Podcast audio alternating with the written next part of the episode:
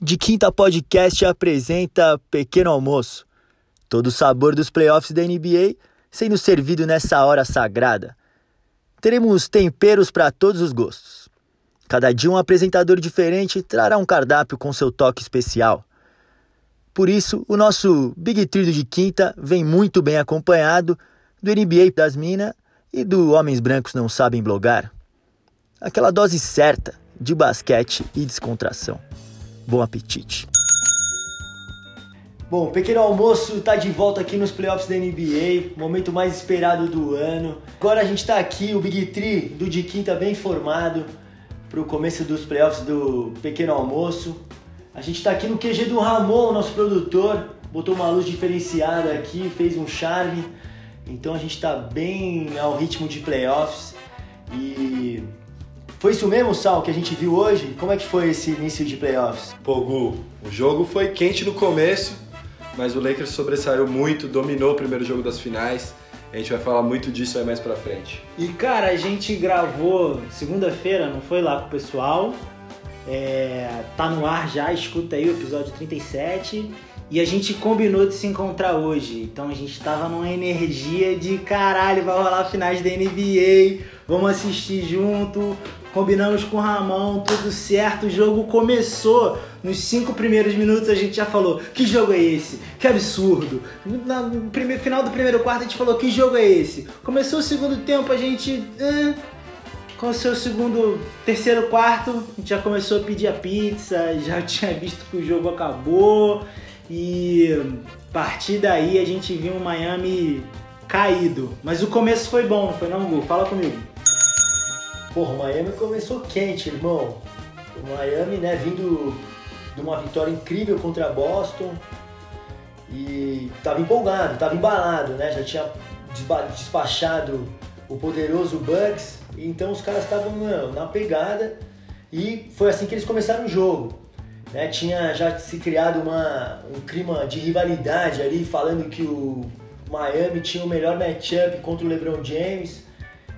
Bom, três caras ali que poderiam teoricamente parar ele, né? O Jimmy Butler, é, o Jay Crowder, né? E o Igodala, que tinha feito uma partida excelente é, para fechar a série contra o Boston com 17 pontos. Eric Spoelstra sabia todos os segredos do LeBron. Começou a se anunciar esse tipo de coisa, né, Daltinho? Como é que faz, irmão? Quando alguém sabe os segredos do LeBron. Todo mundo sabe como o LeBron joga, que ele é o melhor da liga há mais de 10 anos, né?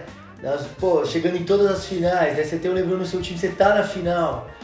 Então, todo mundo já sabia isso. O Spoelstra também sabia né? Mas é difícil segurar a fera. O Miami começou quente, o Jimmy Buckets, né? Quente. Veio pro jogo, foi para cima do Bron, o que eu achei legal no começo do embate, um marcando o outro, né?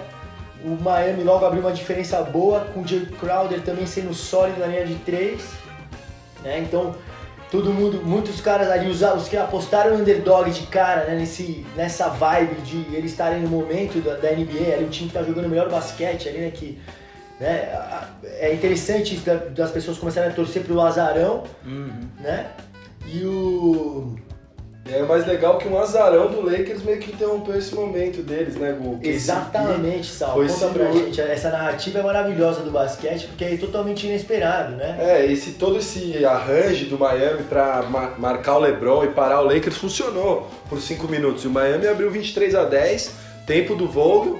A gente se olhou aqui e falou: Caraca, o Miami, olha isso, olha o que os caras estão fazendo. Jimmy Butler solto no ataque.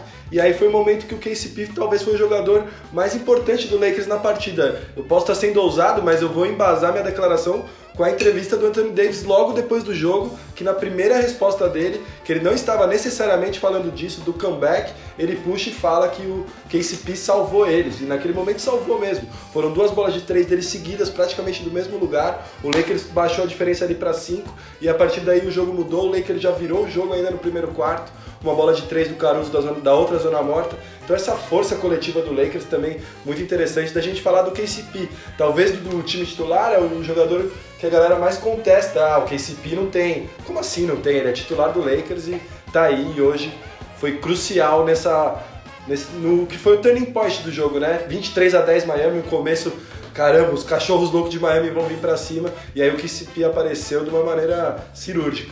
E ele ganha a nossa entrada, então podemos dizer que nossa entrada é um KCPzinho, servidinho gostosinho, Bem fritinho, bem, bem, fritinho, saboroso. matando.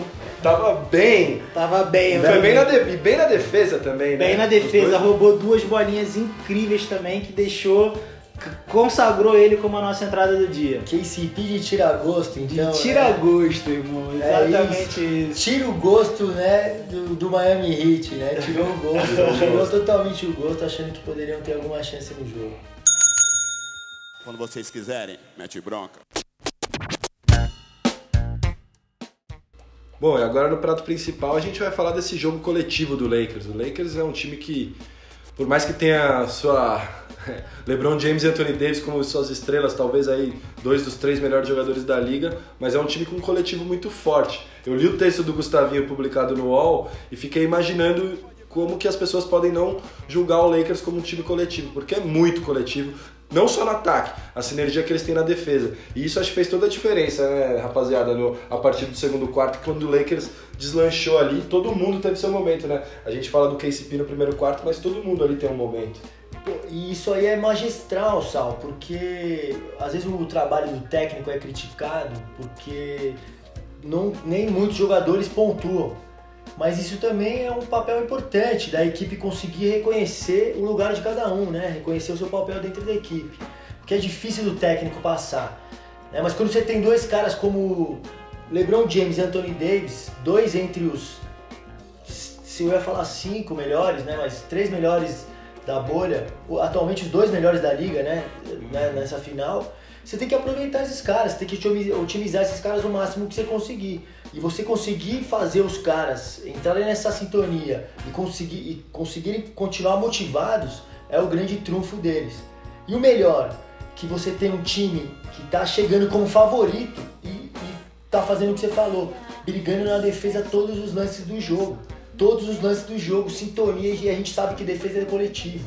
Né? Então eles estão combatendo dois, dos dois lados da quadra, não é isso mesmo, Daltinho? Perfeito, cara. E tem um líder claro no jogo que é o Brown. E eu vou, não vou, vou falar muito dele porque a gente já falou bastante.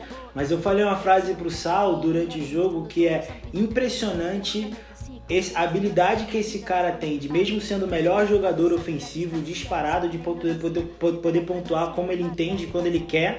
Ele entende a importância de passar a bola, terminar o jogo com nove assistências, pegar 13 rebotes, pegando dois rebotes ofensivos. O primeiro ele dá no Anthony Davis, ele erra, pega o rebote ofensivo de novo, devolve no Anthony Davis para botar ele no jogo. Então, assim, LeBron James é um excelente jogador, tem um QI de basquete gigante, mas ele finalmente, finalmente não, entendeu há um tempo já que o jogo coletivo é o caminho para vitória.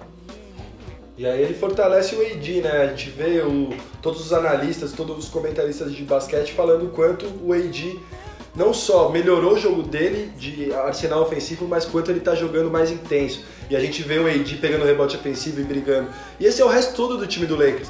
Dwight Howard, o tempo que ele tá na quadra, ele vai, tá indo em todos os rebotes ofensivos. Danny Green, Caldwell Pope, disciplina tática perfeita. E as bolas sobrando, o Lakers também com aproveitamento muito alto nas bolas de três, foram 11 no primeiro tempo. E o mais legal, todo mundo metendo bola, todo mundo meteu bola. No final foram 15, nove jogadores diferentes do Lakers metendo bola. Teve até a do Quinn Cook ali, faltando um minuto com o jogo já né, terminado faz tempo. Mas mostra, reforça essa nossa teoria de que o Lakers talvez é tão coletivo quanto o Heat. Não, e é isso, é maravilhoso. E fora esse teamwork é em tudo, né? É no sistema defensivo, todo mundo se ajudando, é os caras correndo a quadra, jogando no estilo showtime, né? Dois passos do Dwight para Anthony Davis na- Isso. no trailer. Do trailer e dando dunk, né? Re- Resgatando o showtime dos anos 80, ali, em 90 com o Magic Johnson, quando justamente o Pat Riley, hoje presidente do Miami, era o coach do Magic, do Karim e companhia limitada, né? Então re- recuperou aí toda a essência do, do basquetebol bem jogado, correndo bem a quadra. E tá lindo de ver. O Lakers é, é muito mais time, né? Mas a gente não esperava um resultado tão elástico assim, né, irmão? O, o- o Miami a gente também gostaria de acreditar que eles poderiam fazer frente. E não foi a, a, o que aconteceu, né? É, o, o, o, Lakers passou por cima mesmo, mas também muito em função de duas perdas aí que foram pesadas que a gente vai falar aí nessa sobremesinha amarga, né? Exatamente. No CD, no cassete, no vinil, o som que rola hoje e amanhã de São Paulo pro Brasil. A sobremesa amarga, Gu, vem porque tivemos duas lesões chatas Dragic machucou o pé, não sabemos exatamente o que é, parece Aquiles. O Sal até cantou antes para aparecer na TV falando, ih, ele ficou olhando para trás, não tá mais no banco. Então já estávamos percebendo que tinha acontecido alguma coisa. E o Bandebaio, que é um gigante, mas Dwight Howard é o super-homem, irmão. Ele tentou uma trombada ali, tomou uma pancada, parece que voltou a sentir o ombro. E esse é um dos motivos da grande derrota. Mas a gente sentiu falta de algumas coisas. E como é que vai ser esse futuro do Miami? Bem lembrado primeiro, né, no comentário do Sal na hora da olhada pra trás. Na hora! além de enciclopédia, tem olho clínico, é. viu na hora, falou, pô, foi igual o Duran e tal. Falei, uau, Sal, já viu o cara machucando o Aquiles é. antes de reportarem em tudo quanto é mídia, em todas as mídias tal do mundo. Hein? Sal foi o primeiro, tá? antes do replay, queria falar. Esse, esse, foi, esse foi o detalhe. Mas é isso, Daltinho. É, trágico, né? Porque o Dragit é incrível, o Bambam também. E a gente tem que torcer para eles voltarem, porque senão praticamente a série está quase acabada. Né? Sem esses dois é, quase, é impossível eles ganharem algum quarto do Lakers. Não, não é um jogo, é um quarto. É um quarto. E, mas o que, o que eu senti falta né, é aquela zoninha maravilhosa do Spolstra, né? Que um cara que se adapta tão bem aos times e tal, é, poderia ter arriscado um pouquinho mais na zona ali para evitar os matchups e evitar a correria do Lakers, né? Que é um time que joga muito em transição. E aí você, quando marca por zona, de repente você pode frear isso aí, frear esse ímpeto ofensivo, essa correria louca do Lakers Showtime. Mas também tem um problema, né? Para os caras fazerem isso, eles têm que atacar bem. Porque quando você não consegue atacar bem, você toma contra-ataque, não dá nem tempo de montar a defesa. Pode ser óbvio, pode ser zona. Né? Então a gente poderia. É, eu gostaria que o, o tivesse um pouquinho mais é, tivesse arriscado um pouquinho mais na zona, mas ele que é um grande coach vai se adaptar. Ele até tentou por momentos, né, Sal, no, no jogo e até se, e aí é aquela ducha de água fria, né, que a gente fala. É, foi aquela hora que os chutadores do Lakers também ganharam moral, o Danny Green matou duas bolas de três no segundo quarto. Mas é isso, o Spolstra com certeza vai pensar numa coisa diferente, até porque muito provavelmente ele tem que mudar a formação, a gente não sabe as, as lesões, como que vão proceder a esse tratamento dos atletas, o jogo já daqui dois dias. Então, eu acho que assim, o Miami vai ter que se reinventar um pouco. O Igodala talvez ganhar um protagonismo maior. O Kendrick Nunn, que voltou a atuar aí depois de ter ido para o banco aí nos playoffs, vai ter que ser um cara que com o Dragic ou sem o Dragic vai ter que subir de nível para tentar ajudar o Miami. E é bom de bola, hein? É bom de bola, já entrou bagunçando, meteu bola de três e tudo ali. No quinteto inicial, né? Ganhou, ganhou, ganhou uma moral, é um cara que pode, pode ajudar. O próprio Line, que é um pivô versátil, pode abrir um pouco a defesa do Lakers, então com Ban Adebayo e Igor Andrade ainda é difícil. Sem os dois fica mais difícil, mas esses caras do elenco de apoio, aí sim que o Miami vai mostrar que é um time fechado e tentar mudar esse cenário, né? O jogo que hoje, no terceiro quarto, era 30 pontos já, né? Que foi a hora que a gente pediu a pizza aqui, então é, com certeza espera um jogo diferente pro, pra sexta-feira. O Miami é um time muito duro e o Spolstra é genial também. Não tirando o mérito do Lakers nesse caso, mas o Miami vem diferente com certeza. A gente tá assim, se o, se o Lakers abrir um, a gente torce pro Miami empatar. Se o Miami abrir, a gente torce pro Lakers. A gente quer jogo 7. Cafezinho? Bom, para tomar esse cafezinho gostoso, eu vou lembrar aquele momento do jogo que não tava valendo, mas acho que foi o momento mais maravilhoso do jogo. O Lakers passando o carro no segundo quarto, o, Lakers, ele, o LeBron recupera a bola, tenta o Kuzma, o tempo estoura, o Kuzma erra a bandeja, o Lebron vem correndo, cara.